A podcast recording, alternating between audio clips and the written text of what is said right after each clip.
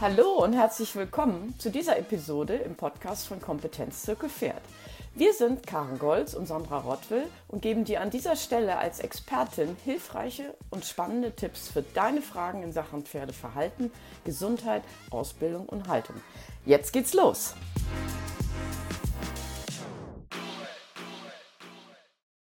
Die Skala der Ausbildung. Man lernt sie fürs Reitabzeichen oder für die Nadel, wie es hier in Österreich so schön heißt. Viele brauchen wirklich eine Eselsbrücke, um sich zu merken, was sie beinhaltet und in welcher Reihenfolge die Stationen zu nennen sind. Wir bringen heute Licht ins Dunkel und sprechen intensiv über Punkt 2, die Losgelassenheit. Sandra Rottwell und ich, Karin Golz, sorgen dafür, dass du am Ende des Gesprächs deine wichtigsten Fragen beantwortet bekommen hast. Hallo Sandra, guten Morgen. Hallo. Ich möchte euch kurz mal eine Geschichte aus einem Training ähm, erzählen, wo ich ein bisschen ähm, verdattert war, ein bisschen überrascht. Ähm, eine Kundin von mir, wir waren gerade bei einem ganz anderen Punkt, fragte mich nämlich so out of the blue, äh, Karen, ich wollte dich immer schon mal fragen, was ist eigentlich Losgelassenheit und wie komme ich dahin? Und ähm, ich war deswegen so verdattert, weil ich davon ausgehe, dass alle, die so mit Pferden zu tun haben, sich mit der Ausbildungsskala eben schon beschäftigt haben. Und das ist gar nicht so. Und die, äh, viele Pferdemenschen haben auch nicht verstanden, warum es so wichtig ist, ähm, sich mit der Losgelassenheit zu beschäftigen. Und deswegen frage ich dich, Sandra, Losgelassenheit, was ist denn das überhaupt? Ja, Losgelassenheit, ähm, wenn man es ganz einfach ausdrücken möchte, ist es das Entspannen und Anspannen der Muskulatur im Wechsel. Und ähm, das geht gleichzeitig einher mit der, äh, ja, mit der inneren mentalen Entspannung sozusagen des Pferdes. Da kommen wir auch gleich noch äh, ein bisschen genauer zu. Also es muss mental, aber natürlich auch körperlich entspannt sein. Das ist ein ganz wichtiger Punkt. Und ähm, dabei, das ist ja auch das, was wir letztendlich erreichen wollen, dass sich das Pferd, dass das Pferd vertrauensvoll ans Gebiss rantritt, dass es den Hals aus dem Widerrist äh, fallen lässt und dadurch dann eben diese ähm, ja vielbeschworene ähm, Dehnungsbereitschaft letztlich entsteht beim Pferd und das ist dann auch die Grundvoraussetzung, damit wir überhaupt mit dem Pferd arbeiten können. Ähm, neben anderen Grundvoraussetzungen, damit wir überhaupt äh, mit einem losgelassenen Pferd arbeiten können. Aber eine, eine ganz wichtige ist eben die Dehnungsbereitschaft des Pferdes, damit wir dann eben in sinnvolles Training gehen können. Mhm. Und ähm, du hast jetzt von der einen gesprochen, aber was sind dann so grundsätzlich mal die Voraussetzungen? Also die fangen ja nicht erst an, wenn wir das Pferd auf den Platz führen und dann mit dem Training beginnen, sondern weit, weit aus früher. Ja. Ja, ja, also da gibt es einen Haufen. Ähm, ich habe jetzt mal ein paar äh, rausgepickt. Ähm, also ganz voranstellen würde ich ganz gerne ähm, das Equipment, weil ein Pferd, wenn, hatte ich ja gerade gesagt, ne, die Muskulatur muss sich entspannen können, die muss äh, anspannen können im Wechsel und das geht eben nicht, wenn wir unpassendes Equip Equipment haben. Ganz häufig ist ja da natürlich der Sattel der Fall, ne, dass da irgendwas zwickt. Also da muss man wirklich darauf achten, ähm, dass da nichts äh, eingeschränkt wird, vor allen Dingen die Rückenmuskulatur, die, die ähm, Schulterstrukturen. Ja, also dass man da wirklich guckt, dass das alles ähm, gut passt.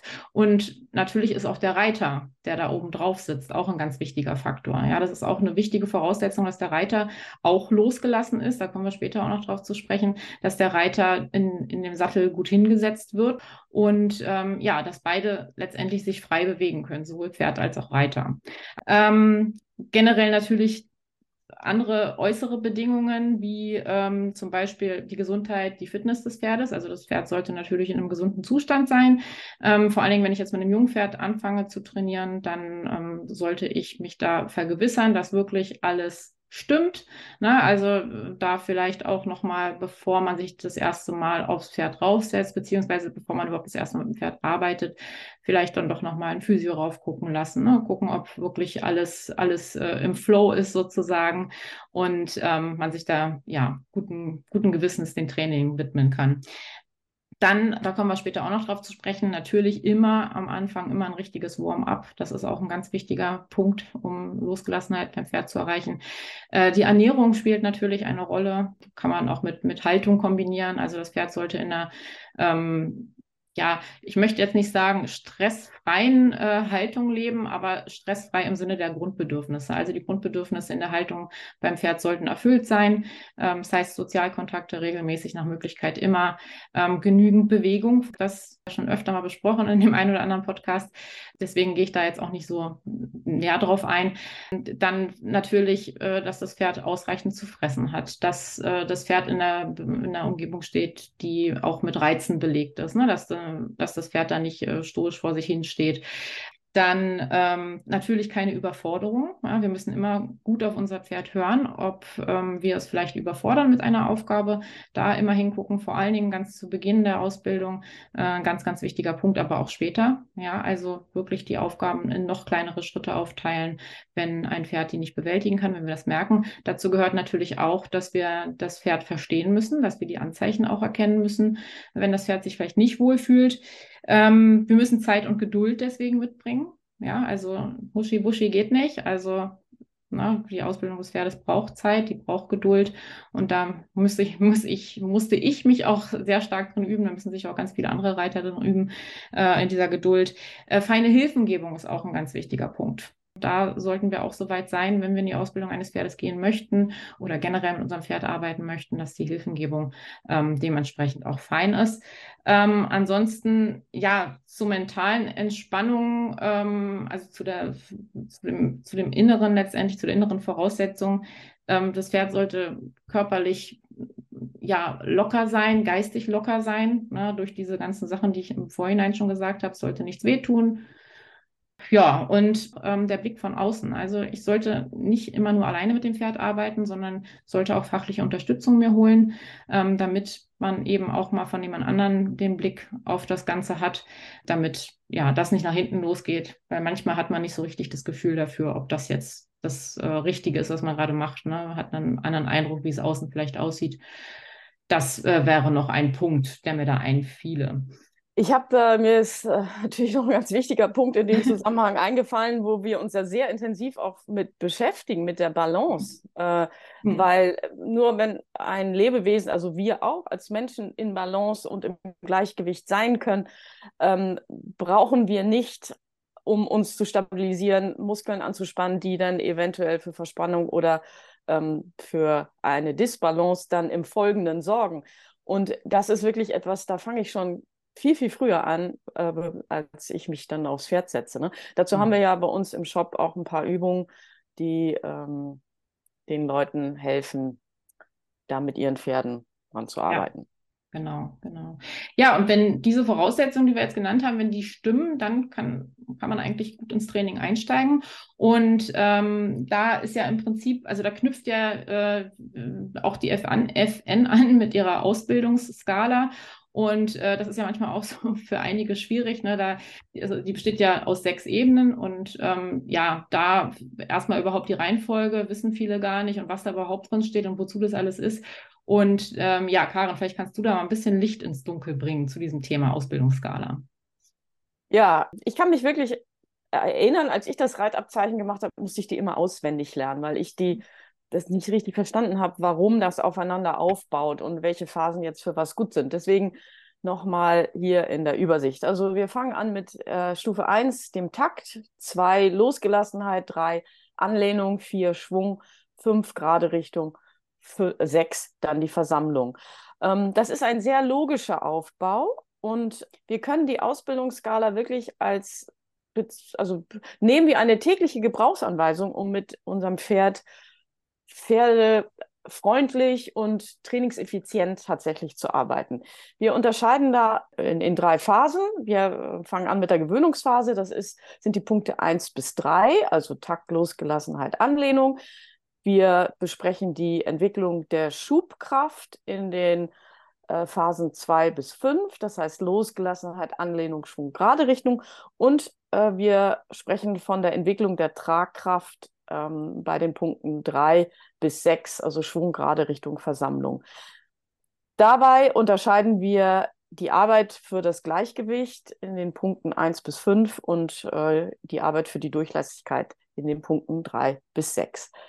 Ähm, das ist ganz wichtig, das trotzdem nicht als statisches System zu äh, betrachten und als etwas, was ich einmal mache und dann ist gut, sondern wir behalten dieses System eigentlich täglich in unserer Arbeit im Auge. Das entwickelt sich und es ist auch immer wieder neu anzugehen, je nachdem, mit welcher Disposition ich oder das Pferd heute in das Training starte wenn man sich jetzt das mal anguckt, also die, diese ganzen Punkte, die da stehen in der Ausbildungsskala, ähm, da kann man sich ja schon fragen, was, was, was sind denn eigentlich, also woran erkenne ich denn, dass ich diese Punkte richtig mache? Woran erkenne ich, dass das Pferd jetzt losgelassen ist? Das ist ja eigentlich unser heutiges Thema.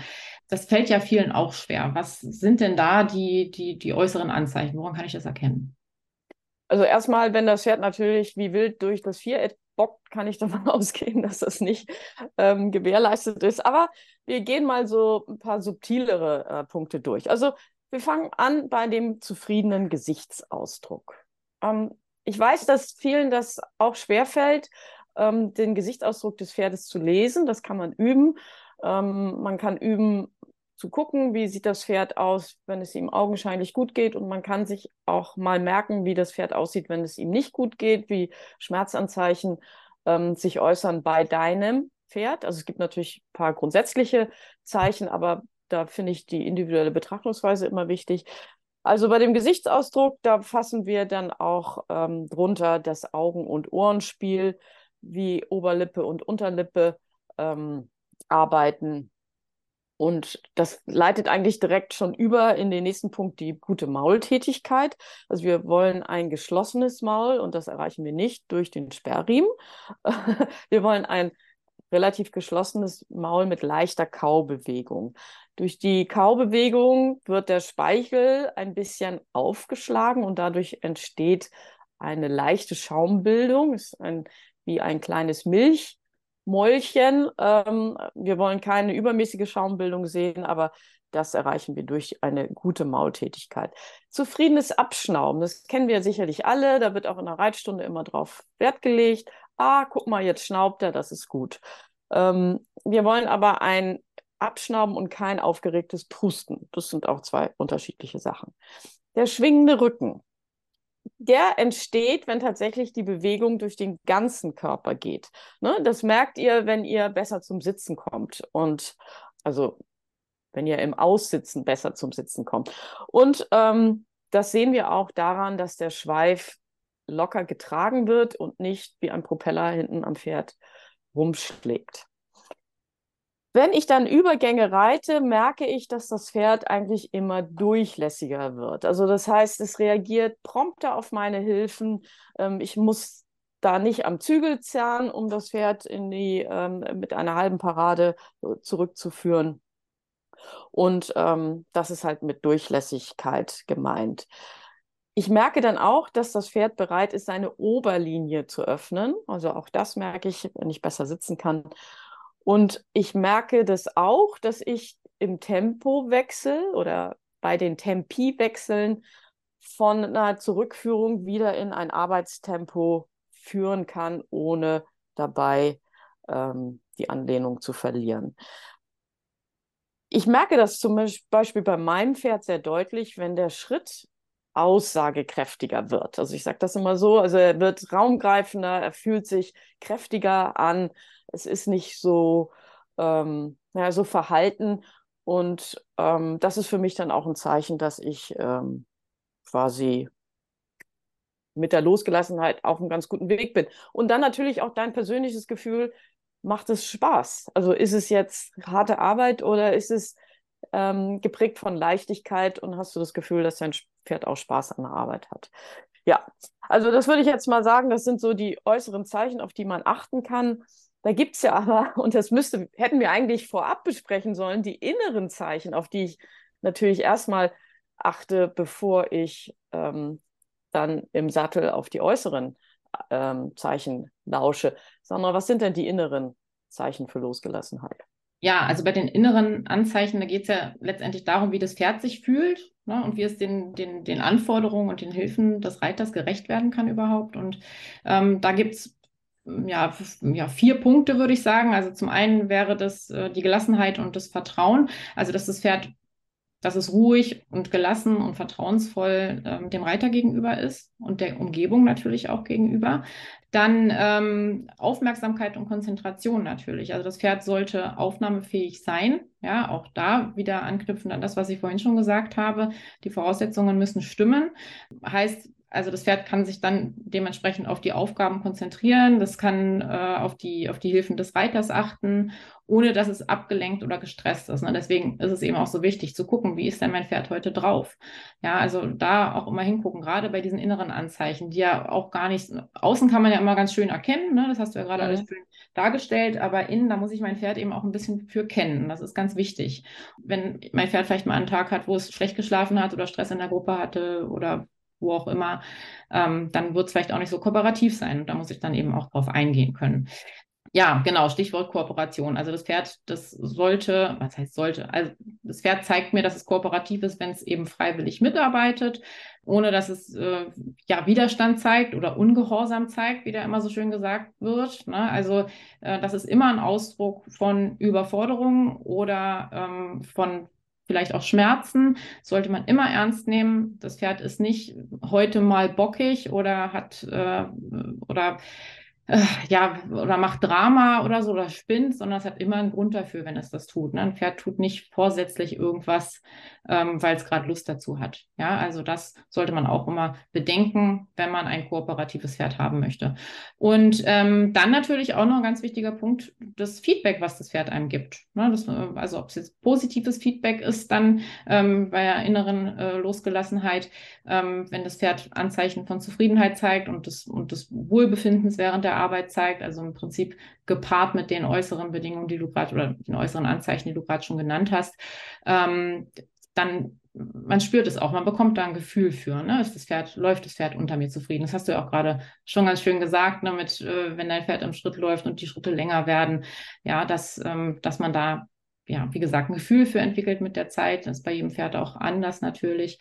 Ähm, ja, das, das würde ich so sagen. Ne? Das sind so die, die inneren Anzeichen und ähm, ja, also im Prinzip, dass das, ähm, dass das letztendlich entscheidend ist, damit man eine harmonische Beziehung hat, ne, wenn man mit dem Pferd zusammenarbeitet.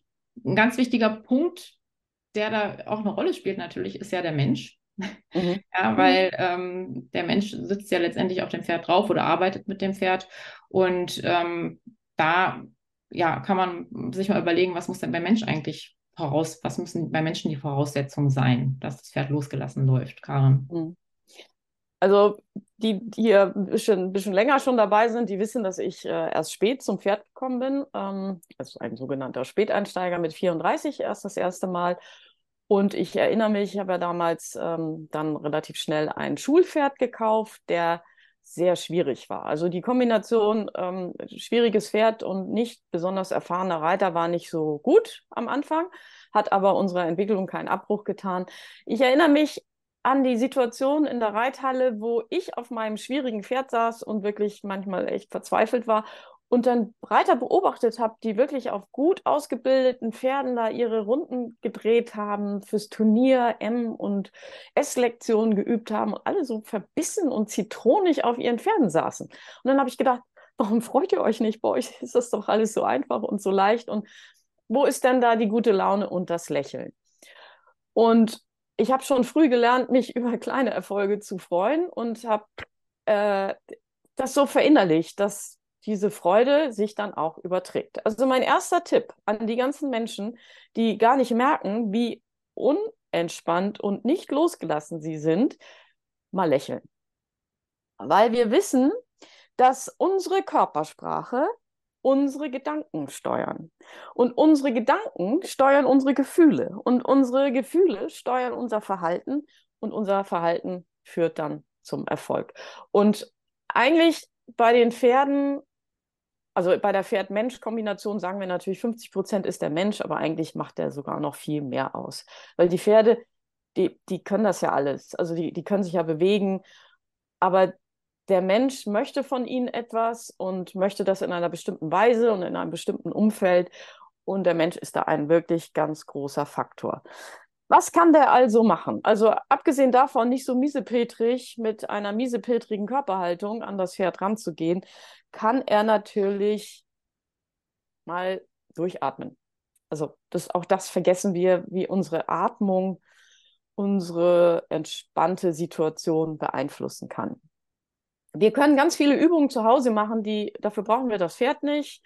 Ich sage jetzt mal Yoga, Pilates, sehr schön, um eine gute Rumpfstabilität zu bekommen und eine gute Dehnungsfähigkeit meiner Gliedmaßen. Ich muss es ja schaffen, mit einer Stabilität trotzdem locker zu sein. Also ich muss natürlich auch den Unterschied zwischen Anspannung und Verspannung erstmal verstehen. Ähm, ich muss selber in der Balance und im Gleichgewicht sein wir machen uns alle nicht frei davon, vor allem je älter wir werden, dass wir auch Zipperlein haben und vielleicht ist der Körper schief, weil ein Bein kürzer oder länger ist oder weil ich durch eine Fehl- oder Schonhaltung in einer Körperseite mehr verspannt oder mehr verkürzt oder was weiß ich bin. Und das nehme ich natürlich mit auf das Pferd. Und das Pferd wird es ausgleichen wollen. Also meine Verantwortung ist, möglichst gute Balance und ein möglichst gutes Gleichgewicht erstmal bei mir selber herzustellen, bevor ich aufs Pferd gehe. Ähm, das passende Equipment hast du vorhin ja schon angesprochen, sehen wir leider auch ganz oft, dass die Sättel nicht zu der Körpersituation des Menschen passen. Also entweder ist die Sitzfläche zu klein oder zu groß, das Bein zu lang oder zu kurz für das Sattelblatt. Und das macht ja auch was mit uns, wenn ich nicht entspannt im Lot im Sattel sitzen kann, weil der Sattel mich in den Stuhl oder in den Spaltsitz zwängt. Wie soll das denn funktionieren mit der Losgelassenheit? Ähm, deswegen hier der Appell, erstmal an die eigene Nase fassen und sich selbst bewusst sein, im wahrsten Sinne des Wortes. Und wie gesagt, da kann ich ganz viel machen, dafür brauche ich das Pferd nicht. Und ähm, ja, jetzt ist der Mensch ja, äh, weil er so einen großen Einfluss hat, leider auch ganz viel dafür verantwortlich, was nicht sein soll, wenn wir die Losgelassenheit erreichen. Genau, Vielleicht fangen wir damit mal ja, ja, ne? also was, damit an. Was ja. sollen wir alles nicht tun? Ähm, das Pferd in irgendeiner Weise in Form pressen, ne? also mechanisch. Das heißt, weder mit der Hand, ne? ich riegel mein Pferd nicht runter mit einem Zügel und ähm, ich bleibe auch nicht, wie das so oft gesagt wird, mit der Zügelhand stehen in einem Maße, was ja, wie gesagt, in, in, Gewalt letztendlich ausartet. Das sieht man leider ganz oft, ja, dass man vorne gegenhält und hinten nochmal äh, drückt. Also das, das widerspricht sich ja schon in sich. Also ähm, da schon mal ein ganz klarer Punkt. So, und zum mechanischen, ähm, zum mechanischen Zusammenschnüren gehören auch jegliche Form von Hilfszügeln. Ähm, wir lehnen Hilfszügel ja bekanntlich ab. Ähm, das ist immer wieder eine Diskussion, die getätigt wird. Ähm, wenn sie mit Verstand kurze Zeit genutzt würden, werden, ist es vielleicht eine Möglichkeit. Ich sehe es anders, aber ähm, prinzipiell also ist für mich ein absolutes No-Go, das Pferd in eine Haltung zu zwingen, weil dann eben genau das, was wir als Grundvoraussetzung auch gesagt haben und was die Losgelassenheit auch definiert, das An- und Abspannen der Muskulatur. Und sobald ich mein Pferd eben in eine Haltung zwinge und es sich nicht mehr frei bewegen kann, ist auch keine Losgelassenheit mehr vorhanden. Und darüber muss ich mir im Klaren sein. Auch locker verschnallte Hilfszügel oder so, sie beschränken das Pferd letztlich immer ein. Und wenn ich die so locker schnalle, dass äh, die nichts bewirken, dann brauche ich sie auch gar nicht einschnallen. Das höre ich auch ganz oft. Ich mache die aber nur ganz locker. Mhm. Nein, so, es ist, es ist letztendlich eine mechanische Beeinflussung und äh, haben in der Ausbildung des Pferdes nichts zu suchen. Meiner Meinung. Man muss ja auch dazu sagen, dass mhm. wir unterschätzen, was für eine Einwirkung allein das Gewicht der jeweiligen Hilfsmittel hat. Ne? Also ein Zügel hat ja ein Eigengewicht und ein Ausbinder hat auch ein Eigengewicht und die Bewegung des Kopfes, der ja meistens damit kontrolliert werden soll, die Nickbewegung hat auch immer einen Impuls, also be die bekommt einen Impuls vom Eigengewicht des Zügels. Also selbst wenn der durchhängt und nichts macht, macht er was, weil er was wiegt. Ne, das ist vielen ja. nicht bewusst. Ja, ja. Ähm, wir haben ja vorhin darüber gesprochen, welche Anzeichen es gibt, wenn das Pferd losgelassen ist. Ich möchte jetzt nochmal ergänzen, dass es natürlich auch Anzeichen gibt, wenn für die Nicht-Losgelassenheit beim Pferd. Also wenn das Pferd unter dir so kurze Tritte macht, ähm, ist wirklich auch nicht schafft, unter den Schwerpunkt zu treten. Also wir reden nicht darüber, dass jedes Pferd immer drei Hufe über das Trittsiegel der Vorderhufe mit den Hinterhufen treten soll. Ähm, aber wenn wir die Übergänge nur holprig mit nur Zügeleinwirkung ähm, reiten können. Wenn das Maul verkniffen ist, ähm, Zähne klappern, natürlich Zungenfehler, die, werden ja oft durch den Sperrriemen dann versucht zu kaschieren. Ähm, das Hochziehen der Nüstern, ähm, auch das wirklich in den Boden reinlaufen, also ganz vermehrt auf die Vorhand fallen. Schweifschlagen hatte ich schon gesagt, angelegte Ohren, Stöhnen und bei Wallachen ähm, auch wirklich oft zu hören die Schlauchgeräusche, die durch eine Verspannung auch im Beckenboden dann entstehen. Da gibt es sicherlich noch eine ganze Reihe mehr Anzeichen, auch individuell bei deinem Pferd. Also da ist auch jedes Pferd anders. Und da finde ich den Tipp, den du vorhin gegeben hast, jemand mal von außen gucken zu lassen oder sich selber auf Video aufzunehmen, um mal zu überprüfen, wie pendelt der Schweif oder schlägt er. Das kriege ich ja meistens gar nicht mit, wenn ich meinen Blick nach vorne richte, was denn hinter mir passiert. Ne? Ähm, ein ein No-Go natürlich wäre noch, ähm, neben, neben dem Nichtverwenden der Hilfszüge bitte, ähm, wäre natürlich auch noch, dass wir, oder das No-Go ist, dass wir nicht aufwärmen. Ja, also das ähm, machen viele ja auch nicht, beziehungsweise sieht das Aufwärmen bei vielen ja auch so aus, dass sie eine Viertelstunde auf dem Pferd ihre Kreise ziehen und dabei womöglich noch aufs Handy gucken oder sich unterhalten, aber einfach gar nicht beim Pferd sind. Ne? Und das ist wirklich ähm, auch Gift fürs Pferd. Ähm, Schrittreiten ist eh schon eigentlich die ungesündeste Gangart zum Reiten. Dementsprechend müssen wir das wirklich mit Plan machen, die Aufwärmphase. Und das heißt dann auch, dass wir das Pferd auch schon in der Aufwärmphase in eine Grundspannung bringen, damit es uns dann auch gesund trägt. Mhm. Und ähm, da können wir zum Beispiel ähm, Schrittlängenvariationen reiten. Ne? Das hattest du ja vorhin auch schon mal kurz angesprochen. Ähm, das ist ein schöner Punkt, um eine Körperspannung aufzubauen, ne? indem wir die Schritte verlängern, wieder verkürzen, immer in kleinen Abständen. Da können wir uns ein Ziel setzen an der langen Seite, gehen wir eine halbe, halbe Seite ähm, lange Schritte, dann verkürzen wir wieder. Am besten viel über den Sitz natürlich auch, ne? auch was, was man schön filmen kann, wo man sich ein bisschen kontrollieren kann, hat immer einen ganz tollen ähm, Effekt auch auf die Aufmerksamkeit des Pferdes. Ne? Es wird aufmerksamer mhm. dadurch auf unsere, für unsere Hilfen, für unsere feinen Hilfen, haben wir ja auch schon gesagt, wichtige Voraussetzung. Und ähm, was auch aufmerksam macht, ist natürlich, wenn wir, wenn wir dann auch ähm, mal gebogene Linien reiten, wenn wir immer wieder abwenden wollten, Zirkel, je nachdem, wie weit das Pferd schon ausbalanciert ist, nicht zu klein natürlich. Ähm, auch da immer wieder unterstützen mit dem Sitz, mit dem Bein. Ähm, ja, um, die, um das Pferd, wie gesagt, auch auf die, auf die Arbeit einzustimmen, kooperativ zu machen. Ähm, dann äh, Schenkelweichen beispielsweise auch nochmal, um die Hilfengebung zu überprüfen. Weicht das Pferd meinem Schenkel? Ähm, reagiert das richtig? Und ja, wie gesagt, einfach schon ähm, vorbereitend darauf, was dann im, im nächsten Schritt kommt. Und diese Aufwärmphase ist auch bei jedem Pferd individuell. Es kommt natürlich auch darauf an, ob das Pferd aus einer bewegungsarmen oder einer bewegungsreichen Umgebung kommt. Also das heißt, wenn mein Pferd in einem Bewegungsstall steht, wo es sowieso die ganze Zeit irgendwie unterwegs ist, ähm, dann ist das was anderes, als wenn mein Pferd direkt aus der Box oder was heißt direkt, also aus der Box rauskommt. Ja, ähm, ist auch nochmal ein wichtiger Punkt. Aber Aufwärmphase muss so oder so sein. Es, also auch selbst wenn mein Pferd in einem Bewegungsstall steht, heißt es nicht automatisch, dass ich mich raufsetzen kann und sofort mit der Arbeit beginnen kann. Auf gar keinen Fall. Weil es muss sich trotzdem, es muss gedehnt werden. Ne?